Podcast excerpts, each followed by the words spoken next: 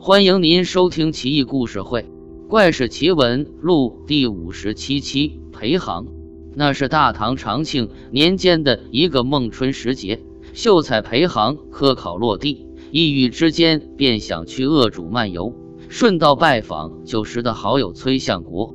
沿途风光旖旎，若是此次是高中，那么必然是一朝跃进江边色。此时的他诸般落寞，无心欣赏风景。只想早日找到好友倾诉幽情。崔相国很欣赏他的才华，劝慰他下次再考，不要放弃。临别时又赠予了他一大笔钱，勉励道：“来年一定中状元。”拿着相国送的二十万钱，裴行百感交集，发誓一定不负相国殷殷期望。因为要回京城，他雇了一条大船，先再到襄汉。同船有一樊夫人。天姿国色，尽显熟妇风姿。就算隔着帷帐，依然可以感觉到那一份魅力，那份人见了都想亲近的感觉。裴行有心交往，但苦无对策。好在樊夫人有一个随侍丫鬟，她便贿赂小丫头，帮他呈上一首诗：“同为胡月游怀想，况遇天仙隔锦屏。倘若玉京朝会去，愿随鸾鹤入青云。”裴行开始了等待。这等待就好比当初的等待极地，又好比一个女子等待从未见过的父母之命的夫君。虽然看起来只在那一刻，但对于他们而言，恍若隔世。很久都没有得到回复，裴行的心由开始时那打铁匠拿出那通红的铁块，在经历片刻沾水带来的高温愉悦后，瞬间冰冷。难道是裴某的诗作水平太低劣吗？他去问丫鬟，丫鬟道：“娘子看了后就放在一边了，也没说话。”裴行没有办法，只得在沿途休息时奉上当地的美食珍品。终于，樊夫人命丫鬟请他过去。裴行欣喜若狂，到了夫人的帷幄前，只觉得光寒如玉莹，丽景如画卷。樊夫人系着乌云似的环鬓，低低垂垂，淡扫蛾眉，如同新月一般。容态举止简直就是不是出的不食人间烟火的仙子，怎能和自己这样粗鄙不堪的凡人俗夫结成佳偶呢？裴行再次俯首下拜，一时间看着樊夫人，竟看呆了。良久之后，丫鬟的一声轻咳，方才把他从九霄云外中拉回。只见樊夫人说：“我有丈夫在汉南，马上就要弃官归隐山林。”急急召我去做一次诀别，我很为他担心，也担心不能按期赶到。此时哪里还有心情去留意、去顾盼他人呢？原谅我不能如此，只不过有句话说：“十年修得同船渡，能够在此地和郎君同舟共济，乃是缘分。”但希望郎君不要把刚才的邪谑之意放在心上。裴行连忙说：“不敢。”他在那儿喝了一些酒，就回到了自己的房间，心里知晓樊夫人是个坚贞女子，可遇而不可求，心里惋惜不已。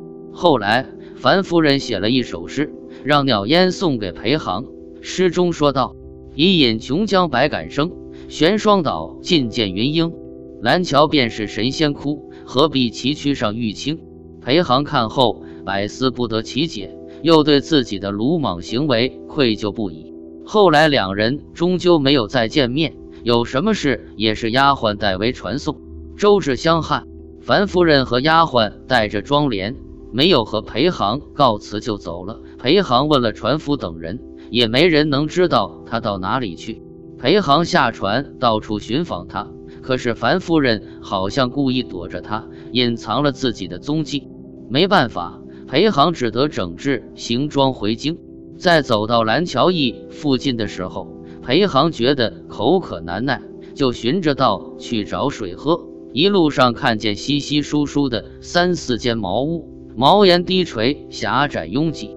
一个老妇人正坐在茅屋前纺麻，裴行即可，连忙上前作揖道：“在下裴行，偶经于此地，前来烦请老人家讨杯水喝。”老妇人嗓门极大，回头对屋内说：“云英，拿杯水过来，裴相公要饮水。”屋里有人脆生生的答应了。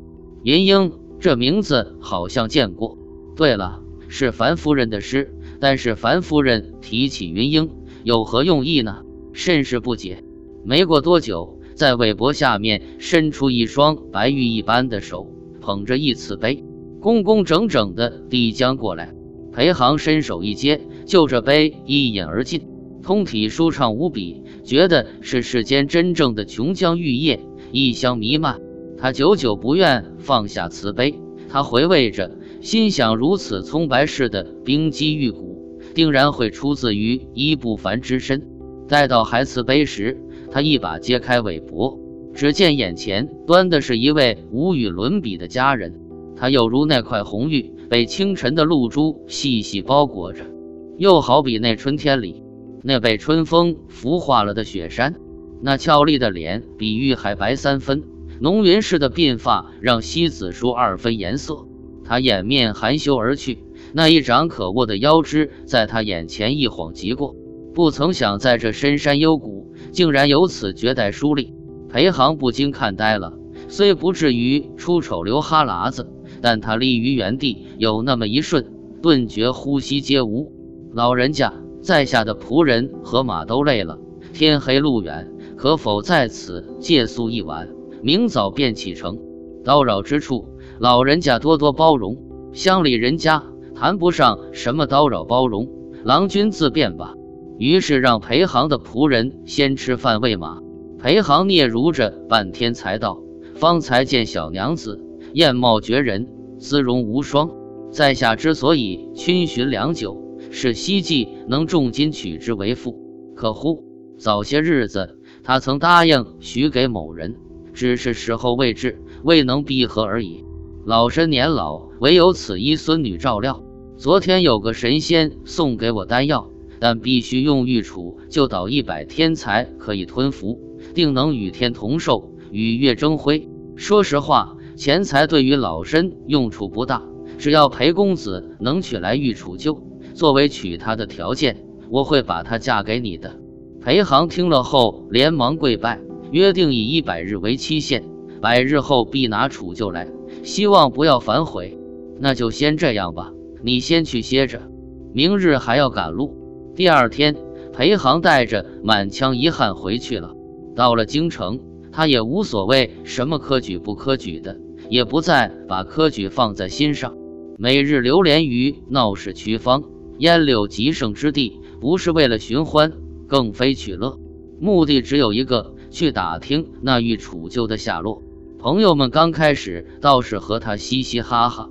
日子久了，便觉得他是不是脑袋被驴踢了。他在街上高声喊叫的时候，近身朋友们都立马走开，说：“我不识得此人。”大家认为他疯了。接连数日杳无音信，他开始有点动摇。不，我不能动摇。云英，她是属于我的。他咬咬牙，不在意任何人的目光。过了几个月，他偶然在街上遇见一个卖玉的老头，说道。近日老朽接到了国州药铺变老的信，据说是有玉杵臼要卖掉。这些日子以来，看见郎君迫不及待寻求到这种程度，老朽定当写信指引你去。裴航背负着大量珍重礼物前往，果然找到了楚旧，便老道：“今日你不出二百串，休想买走我的楚旧。他倾尽所有，终还不够，又卖掉仆人马匹。”好不容易才凑够二百串，几近身无分文了。于是他穿着破布衣裳，独自一人步行，艰难地奔回，抵达蓝桥。一路上也不敢多歇息，生怕云英遗属他人。老远的昔日那个老妇人看见了他，大笑道：“世间竟有如此讲信用之人，老身怎可爱惜孙女而不去酬谢你那无上的功劳呢？”云英也微笑着说：“虽然你拿来了玉杵臼，但是你还要捣药一百天。一百天后，我们方商议婚姻之事。”老妇人从金带间把药解下来，于是裴航就开始捣药，白天干活，晚上休息。但一到晚上，老妇人就把药以及杵臼收归内室。裴航也不知为何如此。晚上，裴航又听到捣药的声音，刚开始以为是幻觉。后来这声音愈来愈清晰，他就去偷看，只见有一只雪白的兔子拿着杵臼，那白色的光辉映满了房间，白兔纤毫毕露，极为可爱。看到这儿，裴航的意志迷坚，白天哪怕再辛苦，他也不觉得累。漫长的一百天终于过去了。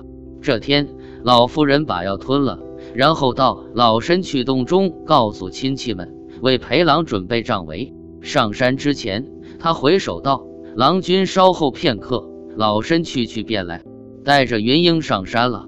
他坐在狭窄的茅屋之中，却觉得置身人间仙境，因为他有云英。不一会儿，大批车马仆隶迎接裴航上山去。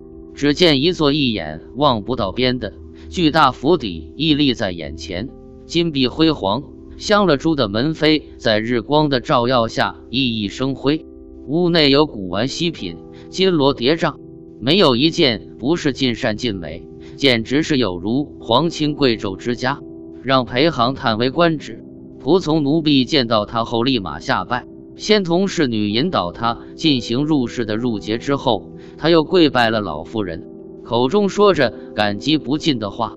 老妇人说：“裴郎，你本来是清冷裴真人的子孙，今本当出世，不当对老妪做此厚结，折杀老身了。”老妇人引领他拜见诸位宾客，其中多半是神仙中人。